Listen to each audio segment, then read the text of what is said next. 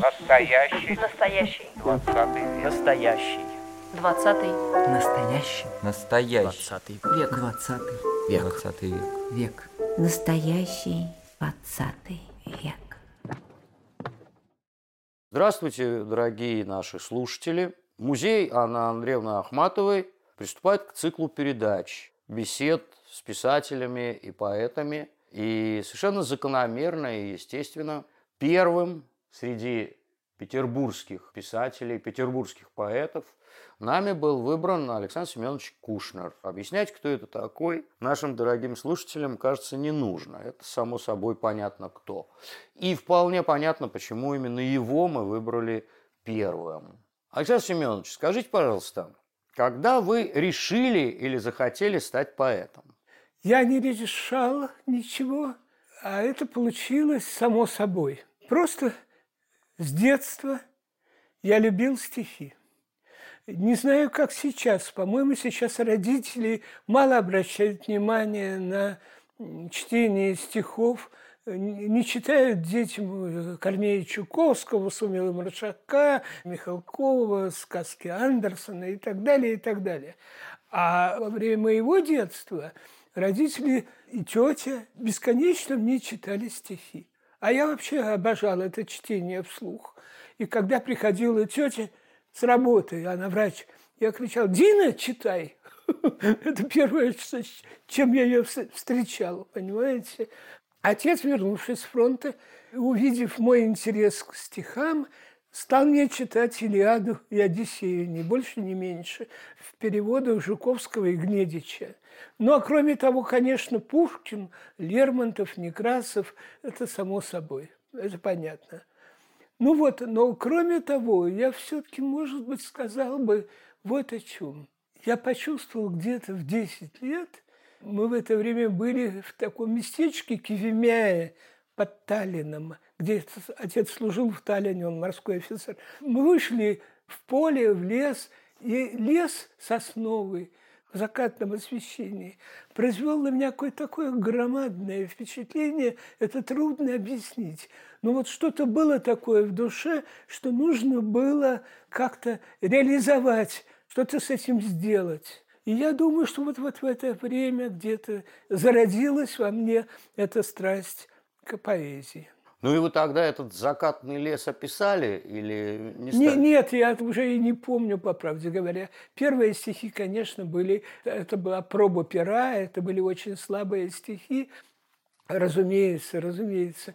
Но, но все-таки родители, и отец и мать поддерживали это мое желание, увлечение.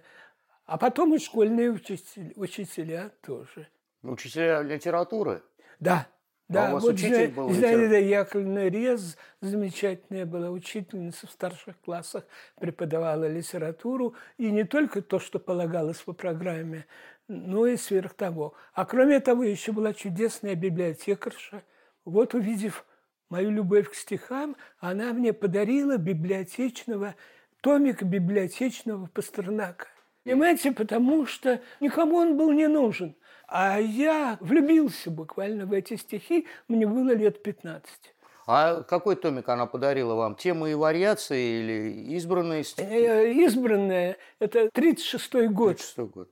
А помните какие-нибудь первые стихи, которые вы написали? Сколько вам было лет, когда вы написали эти стихи? Ну вот первые стихи я начал писать, видимо, где-то в 9-10 лет. И никаких лито вы э, не посещали? В, в то время нет, конечно. Лито – это э, уже старшие классы и потом институт педагогический институт, в котором я учился, и Глеб Семенов меня пригласил в свое лито при Горном институте. А скажите, ну вы уже, по-моему, это сказали, а вот когда вы стали писать стихи, какие стихи вам нравились, вот когда вы стали сами писать? О, да, мне без, бесконечно нравились. Я был уверен, что все, я стал поэтом.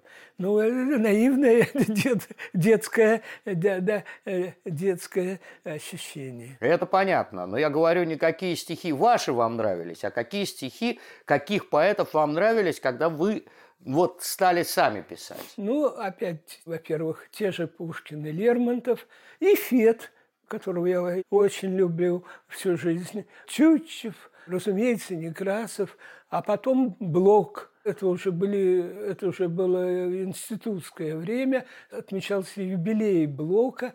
И представьте себе, Владимир Орлов угу. с подачи Дмитрия Евгеньевича Максимова пригласил меня и попросил прочесть стихотворение, по-моему, в БДТ состоялся это юбилейный вечер. Вот, и я, набравшись смелости, прочел стихотворение. Ну вот, вдохновенные девичьи лица попадаются нам иногда. А там начиналось на проспекте, где ини искрится, да и тогда я уж не помню. Ну вот, но что-то такое блоковское, по-видимому, он расслышал в этих стихах. Кто вам был тогда ну, близок? Ну, видите ли, я, конечно, знал и «Жди меня» Симонова, и «Землянку» Суркова, но эти поэты меня не восхищали. Потом э, познакомился с Борисом Слуцким, уже в то время, когда посещал Горный институт. Потом с Давидом Самойловым. Это хорошие поэты, но все-таки нет, нет. Понимаете, я через голову отцов, скажем mm-hmm. так, обращался к более раннему поколению, э, к акмеистам. Угу. Вот я был влюблен, он влюблен в Мандельштама, угу. когда э, стихи его ходили в списках по рукам. Ну, Пастернака я уже сказал. Да и вообще, ну, как можно это не любить, что в мае, когда поездов расписание Камышинской веткой читаешь в купе, оно грандиознее святого писания и пыльных от бури и бед канапе. Это Пастернак, да? Ну, а Мандельштам золотистого меда струя из бутылки текла. Так долго? Золотистого меда, струя из, из, из бутылки, бутылки так долго текла. Нет, так долго, что, мол, ведь хозяйка успела здесь печальный. В печальной Тавриде, куда нас судьба занесла, мы совсем не скучаем. И через плечо поглядела. Как замечательно, как на каком-нибудь барельефе греческом, античном, эта хозяйка показана, да, глядящая. Тем более, плечо, что это была Соломея. Да. И вот все эти стихи по-настоящему... Да, ну, Ахматова, конечно, конечно, она. Вот они на меня произвели в те годы самое большое впечатление. А когда вы узнали об Ахматовой, когда вы впервые прочли ее стихи? О, вот это хороший вопрос, потому что я прочел эти ее стихи впервые в детстве. Ну вот, в школьном детстве. Дело в том, что мои родители выписывали журнал «Ленинград». А журнал «Ленинград» попал под то же самое постановление, что журнал «Звезда». И там, в этом журнале «Ленинград», публиковали стихи Ахматовой. И я с детства – запомнил их, это просто поразительно. Эти стихи помню до сих пор, как облак на краю, вспоминаю я речь твою, а тебе от песни моей стали ночи светлее дней, или там, а под вечер с незримых ладог, я даже не совсем понимал, что это такое, с незримых ладог, сквозь почти колокольный звон, в легкий блеск перекрестных радуг, разговор ночной превращен. Стихи о любви, понятно, да? Но я там половины не понимала. Но, по-видимому, музыкальная какая-то структура этих стихов, вот их мелодичность произвели на меня большое впечатление. Я их запомнил на всю жизнь. Хотя потом, конечно, любил другие ее стихи, это понятно. Но что я хочу сказать, что вот интересное раздвоение получалось. На уроках нам, между прочим, это был 46-й год, мне было 10 лет. Угу. На уроках нам говорили, как э, ужасные Зощенко и Ахматова. И ради бога, я не возражал. Сидел тихо, понятно. Я даже думал, может быть, это так и есть.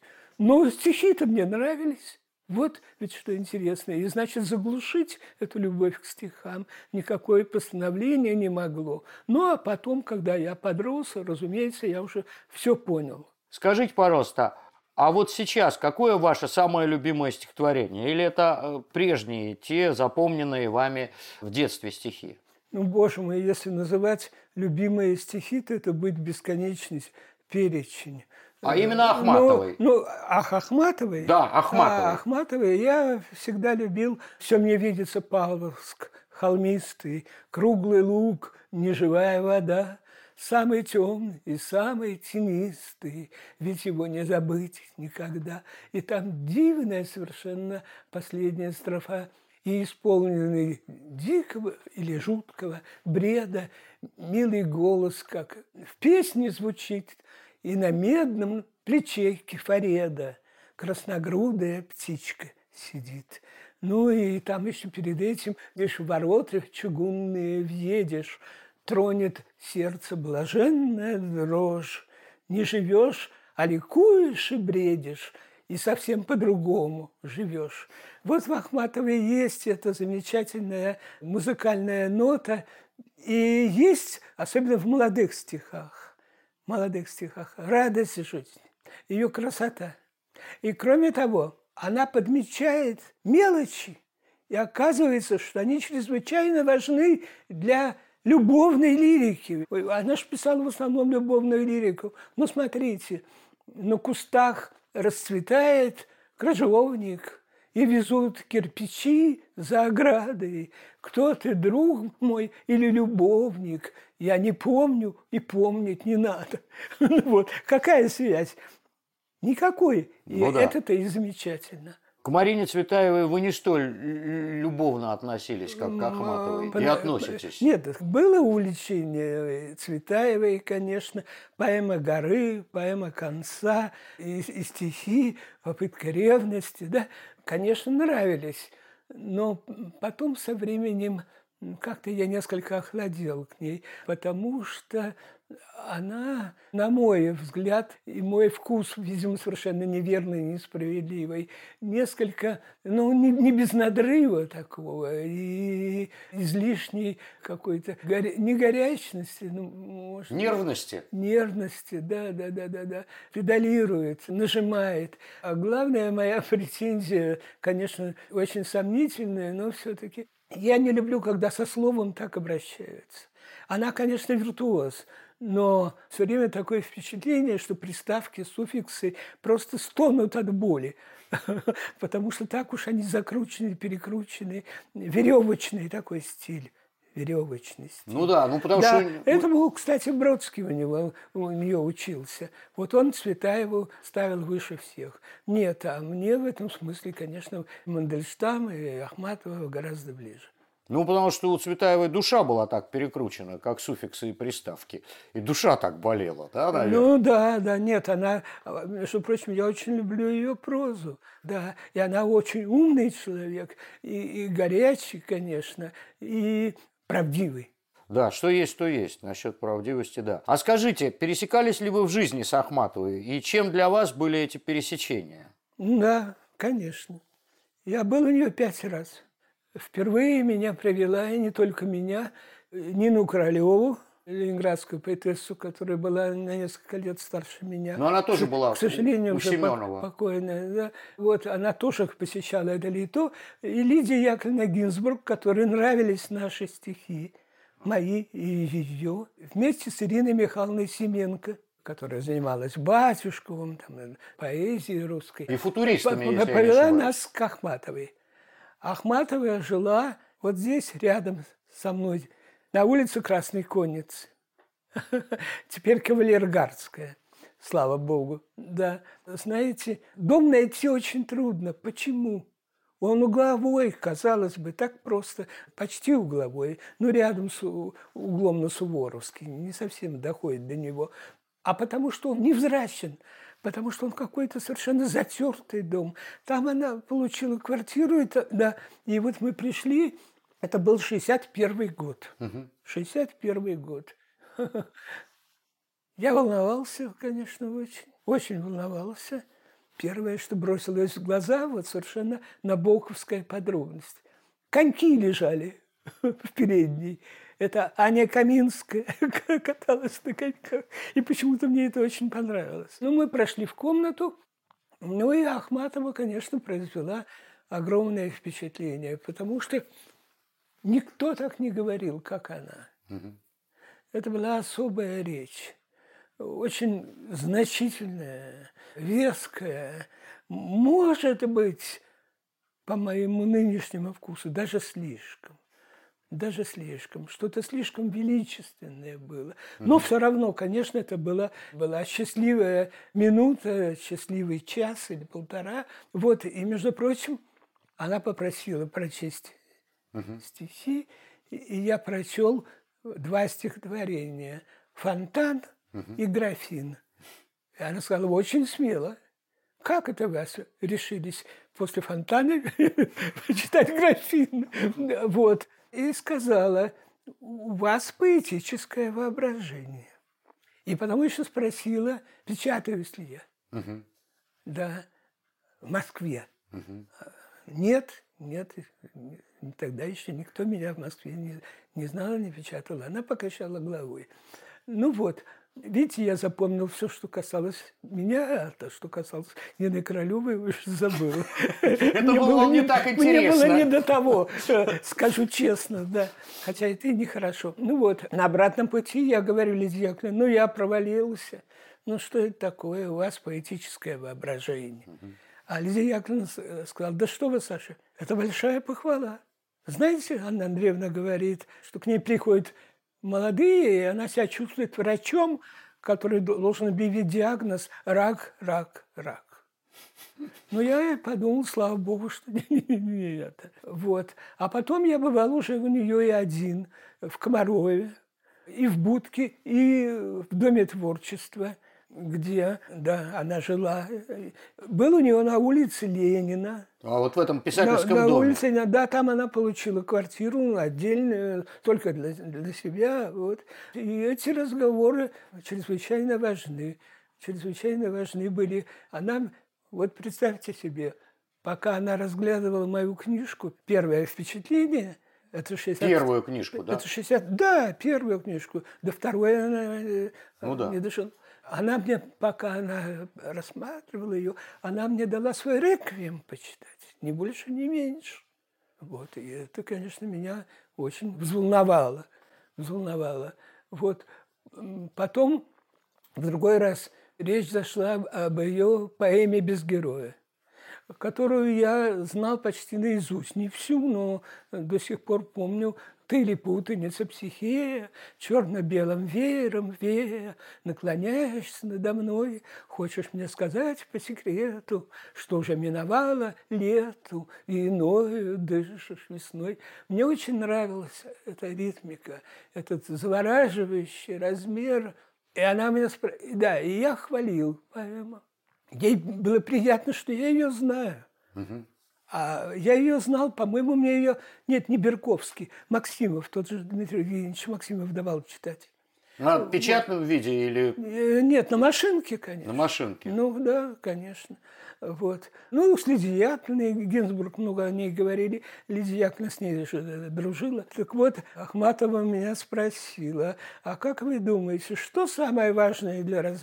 для поэмы? И я нашелся. Я правильно сказал размер, ритмика. Э, и потом в своих стихах отказ от поэмы я написал «Однажды я пришел к поэту, ее давно между нами нету. Я записал потом беседу. Она спросила, например, что важно выбрать для поэмы, помимо смысла, кроме темы, что кое-как умеем все мы. И важно молвила – размер. Ну вот мне здесь удалось передать даже ее интонацию. Да. Да. Королевскую. Да, да, да. Она, конечно, удержалась очень величественно. Угу. Очень величественно. Но я понимал, почему. Хотя, наверное, это было свойственно ей раньше. Но я понимал, почему. Она так настрадалась за свою жизнь. Угу столько горя, э, ужасов. Один сын, сидящий в лагере, чего стоил. И так далее, и так далее. И постановление. Вот ей легче было вести разговор с молодыми людьми, которые вот этого кошмара не застали. Но, тем не менее, она вот держалась так величественно, еще, наверное, и потому, чтобы не лезли в душу, чтобы, угу. чтобы знали, с кем, и помнили, с кем имеют дело. Угу. Ну вот, конечно, в этом было не, нечто и для меня, например, как бы не огорчительное, но я не знаю, не вполне по-человечески милое, так скажем, условно. Ну и это ведь сказалось на ее стихах. Вот эта монументальность. Угу. Вспомните последние, ну там ее поздние стихи. «Я к розам хочу, в тот единственный сад, где лучшее в мире стоит из оград. Э, все-таки некоторый, некоторый перебор, ну, вот этот к розам хочу, я к розам хочу, чересчур высокая нота. Республиканец вот. с молодых зубов не уважал я это королевствование, весь вид ее, осанку, шествование, весь мир рабов, а значит и господ. Да? Что-то так. Да. Но, конечно, все эти мои примечания никак-никак ни в коем случае не отменяют главного – это было большой радостью для меня. И даже не радостью, а, как бы сказать, очень важным делом. Угу. Вот э, эти небольшие пять посещений всего. Угу. Вот. Я, ну, с 61-го, в 66-м она уже умерла в Москве. Понимаете, литературные генералы того времени, все эти секретари Союза и прочее, прочее, были просто ничтожествами в моих глазах, и не только в моих, по сравнению с нею. Ну вот. Ну, можно много еще вспоминать, если хотите. Например, можно вспомнить, что она, сказать, да, однажды сказала э, с таким одобрением, «О вас в Москве говорят». Это уже был, видимо, 65-й год. Вот. Не одобряла московских поэтов. Эстрада. Колизей какой-то. Лужники и выступления в Лужниках ее возмущали. И она э, предсказывала, что скоро эта волна схлынет, волна интереса к ним. Вот кто ей по-настоящему нравился, это Бродский. И тут никакой, никаких сомнений нет. И она мне говорила о нем. Простите, у меня вот какой вопрос. Ну, это потому, что вы сказали о поэме «Без героя». Я понимаю, что этот вопрос будет чудовищный, и вы с презрением на меня посмотрите. Но я абсолютно не понимаю, про что эта поэма написана. А о чем поэма написана? То есть я, я не понимаю я тоже просто. Не, я, Она очень красивая. Я разделяю ваше мнение. Я даже написал об этом в своих, в своих вот воспоминаниях об Ахматовой. Потом мне эта поэма разонравилась. Видите ли, осталась эта мелодия дивная. Но, кстати сказать, ведь это Михаил Кузьмин. Кони мчатся, храпят в испуге, синеленты, обвиты, дуги, полеба, что-то страшное, как ночь расплаты, разве дрогнут твои карапаты? Вот это вот. Угу. И это Тименчик, между прочим, впервые об этом сказал. Да, про форель разбивает да, лед. Да, он молодец. Действительно, действительно, все-таки этот, эта ритмика, в самом деле, это, это Михаил Кузьмин. Ну, дело не, не в этом, в конце концов не в этом. А дело в том, что я, получается так, опять-таки, может быть, я глубоко ошибаюсь, но такое ощущение, что из-за Глебовой Судейкиной ага. и вообще из-за всей этой кампании случилась революция. И то, и то, что произошло, все эти ужасные события, вот они виноваты. Вот если бы они... Э, вели себя как следует. А? Если бы они вели себя как следует. Да, если бы они вели себя как следует, вот, то все было бы в порядке. Ну, это, конечно, это, конечно, сомнительное мнение. Ну, что же, так, так получается, хотя, конечно, к этому поэма не сводится. Да, как... Вот. Но разбираться в этом не очень хочется. Знаете, у Явинской есть в воспоминаниях такое место. Пастернак ей говорит, что он слушал поэму Ахматовой. Она читала. Ну и как? Она спросила. Ти-ти-ти. А про что неизвестно. Угу. Вот. Смешно, да? Но нехорошо говорить плохо. Да еще для музея Ахматова и об Ахматовой я еще раз скажу. Это, может быть, с другой стороны, это нормально, потому что это говорит о живом отношении к поэзии. Я считаю «Белую стаю» одной из лучших книг в нашей, в нашей поэзии. И ставлю ее чрезвычайно высоко. Да и не только, и «Четкий», и «Вечер» и так далее. Поэма мне нравится меньше. У меня есть своя теория такая, что время поэм прошло, что этот жанр заменен книгой стихов. И я об этом писал в статье «Книга стихов». У Мандельштама уже нет поэм, у Тютчева нет поэм. И это не случайно. Ну, конечно, был Маяковский, была Цветаева, все понятно. Но вы заметьте, что сегодня поэм никто не пишет. А если пишут, то их никто не читает. А как вы относитесь к утверждению, что поэзия не может быть профессией? Что абсолютно нормально в социальном смысле, если поэт не может прожить на гонорары? Что профессиональный поэт явление в социальном смысле невозможно, и поэту обязательно надо иметь какую-то еще одну профессию. Там Фрост, фермер, там Оден, лектор, Хаусман, античник. Как вы относитесь к этому утверждению? Я разделяю это мнение, к сожалению. Приходится с этим согласиться. Видите ли, я, закончив педагогический институт, работал 10 лет в школе. Преподавала русский язык и литературу. И не зависел от литературного заработка. Надо было кормить семью, жена, сын, понятно все. Но потом стали гонорары все больше и больше.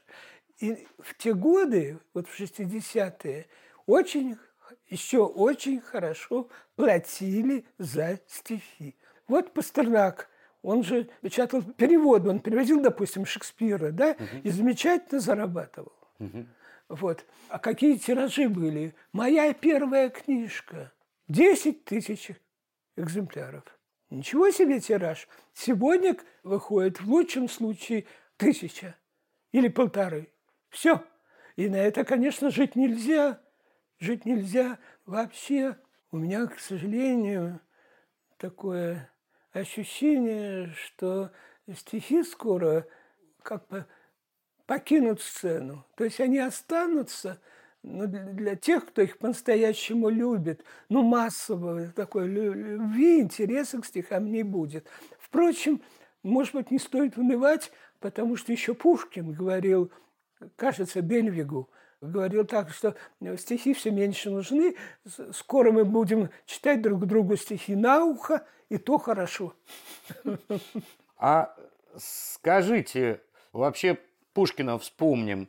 Года к суровой прозе клонят, а вас к суровой прозе не клонит? Нет, нет, нет. Проза – великое искусство. Ничуть не менее важное, чем поэзия. И надо родиться прозаиком, чтобы им быть. Угу. Конечно, бывали замечательные исключения, но Гёте, да? Угу. Вот у него и Вертер, и стихи, э, разумеется, у Пушкина, и у Лермонтова, да. Но сегодня это уже почти невозможно, потому что теперь проза – такое изощренное искусство. Угу. Ну как можно после Пруста, после Набокова, да, писать как раньше, так размашисто, быстро? Нет, нет, нет. Вот, и знаете, кто это почувствовал, по-видимому, первым? Чехов не писал стихов и как-то их недолюбливал. Но он жил в такое время, когда стихи были очень плохи. Нацин, там кто еще. Мне интересно все. Ну, вообще-то Анинский. Да, и он же писал, и он же писал, что он не писал стихов и доносов. Угу, да. Да? Вот. А Бунин, угу. Бунин писал замечательную прозу и средние все-таки стихи. Ну, нет, разумеется, встречается среди них очень хорошие, вот э, прекрасные там. То, что, Деревни за груз да, буду стану пить. пить, хорошо. Хорошо ли, бы собаку, собаку купить. Собаку купить, да. Конечно, конечно. Ну вот, Набоков тоже писал стихи, но стихи у него средние. Вот. Есть, разумеется, удачи в прозе у поэтов, даже и в 20 веке. Ну, все-таки охранная грамота Пастернак, э, это интересно. Вот, э, может быть, детство Люверс. Доктора Живаго я как-то не, не, не слишком люблю это. Вот и стихи Пастернака предпочитаю его прозе. Ну, Мандельштама, вспомним, какая у него проза Да, была. да, у Мандельштама четвертая проза. Ничего, да? И египетская марка. Хорошо. Тогда давайте вот еще какой вопрос. Есть ли среди любимых ваших стихов самое любимое стихотворение, или вам трудно выбрать? Э, Нет, выбрать одно невозможно. Понимаете? Ну как можно? У Пушкина невозможно выбрать одно стихотворение. Что я возьму, когда для, для смертного умолкнет шумный день, или когда э, по городу задумчив я брожу, или я возьму «Ненастный день потух», или я возьму «Надежды сладостной младенчески дыша», великие стихи, ну и так далее. Это только Пушкин, понимаете? А дальше, господи, боже мой. А у Лермонтова что мы выберем? Выхожу один я на дорогу, да? Ну, может быть, Валерик, вот и так далее. Молитву, да, я, Матерь Божия, ныне с молитвою, пред Твоим образом чистым сиянием, ну и так далее, и так далее. Или, допустим, Иннокентий Анинский. Я считаю его одним из лучших поэтов XX века, хотя в XX веке он прожил всего 9 лет. Но именно в это время он написал лучшие свои стихи. Лучшие свои стихи. И что у него выбрать? Полюбил бы я зиму. Вот я, например, люблю, обожаю его балладу. День был ранний и молочно, парный, скоро в путь, поклажу прикрутили, на шоссе перед упряжкой парной, фонари, мигая, закоптили. Это похороны. В блаженном и качнулись клячи, хоровод печали их измаял. Желтый пес у разоренной дачи бил хвостом по ельнику и лаял, но сейчас же, вытянувши лапы, на песке разлегся, как в постели. Только мы, как сняли в страхе шляпы, так надеть их больше и не смели, и так далее. Вы подумайте, какая интонация. Только мы, как сняли в страхе шляпы, так надеть их больше и не смели. Или там, что у него не возьми, вот в вагоне. Довольно дел, довольно слов.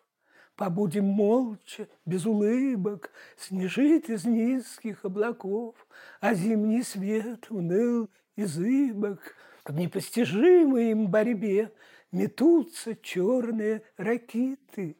До завтра, говорю тебе, Сегодня мы с тобою квиты. Хочу ни грезя, ни моля, Пускай безмерно виноваты, Смотреть на белые поля Через окно с налипшей ватой. А ты красуйся, ты гори, Ты говоришь, что все простила. Гори полоской той зари, Перед которой все застыло. Да это же одно из лучших стихотворений о любви в нашей, в нашей поэзии. Ну вот, но, но то было на Валенкоске, великие стихи, ни с чем не сравнимые, и дальние руки, и, так далее, и так далее. Ну вот, и это всего один поэт, который написал очень мало, но совершенно гениально. Вот гениальный поэт. Ну, конечно, и Блок, разумеется, к- куда же мы. Ну, Чучева, Фета я называл и так далее, и могу читать бесконечно. Спасибо. А мне уж простите, это вырежут, наверное. А мне у Анинского больше всего нравится «Полюбил бы я зиму». А еще да, бы. буза тяжка. Да, от, неё нее до- даже дыму не уйти в облака. Облака. Это резаность это, линий. это, это дивный размер. Конечно. Анапис, да, полюбил бы я зиму. Да, Ну да, потом Дух да, обуза тяжка. это резаность линии, этот грузный полет, этот нищенский, синий И и, заплаканный лед, лед. да. Очень здорово. И Да. еще, еще бы, еще бы. Кажется, это первый раз в русской поэзии был применен такой анапист. Именно им в этом стихотворении. Это надо подумать. Так бывает, что совершенно неожиданно какие-то вещи, нам кажется, что они впервые созданы да, тем же Анинским, или а потом оказывается, что они уже были у Алексея Константиновича Толстого. Или у Братынского. Вот, «Мая- маятник часы. Ну, эти знаменитые стихи Анинского, да, по клетке человечьей ходит маньяк. Да, так вот у, у Ал- Алексея Толстого есть стихи, написанные в том же размере, неразгаданным порывом, Пришел сегодня срок, ветер что-то таким порывом, ветер пробует крючок. Ну вот, э, это, Ну давайте тогда, я вас уже замучил, а вот какое свое стихотворение вы считаете самым удавшимся? Или это, это вопрос Нет, невозможен? это, это, Это Тут я себе позволю, да, сказать то же самое, что говорила о любимых поэтах. Нет одного, Да. нет одного. Но все-таки, может быть, и закончите чем-нибудь нашу, нашу беседу, затянувшуюся, каким-то своим стихотворением, которые или... э, Ну, э, это, пожалуйста, мож- можно, конечно. Ну, что в голову придет? Ну, хорошо. Придешь домой, шурша плащом, стирая дождь со щек, таинственно ли жизнь еще, таинственно еще. Не надо призраков, теней, темная без того, Ах, проза в ней еще странней, таинственней всего. Мне дорог жизни крупный план, неровности, озноб, И в ней увиденный изъян, как сильный микроскоп. Биолог скажет, винт кружа, что взгляда не отвесть. Не знаю, есть ли в нас душа, но в клетке скажет есть. И он тем более смущен, что в тайну посвящен. Ну, значит, можно жить еще, таинственно еще. Придешь домой, рука в милу, как будто подпирала и эту ночь, и эту мглу, и каменный портал. Нас учат мрамор и гранит, не поминать обид, но помнить, как листва летит к ногам кариатид. Как мир качается, держись, уж не листву ли со щек. Смахнуть решили, сделав жизнь таинственнее еще. Спасибо.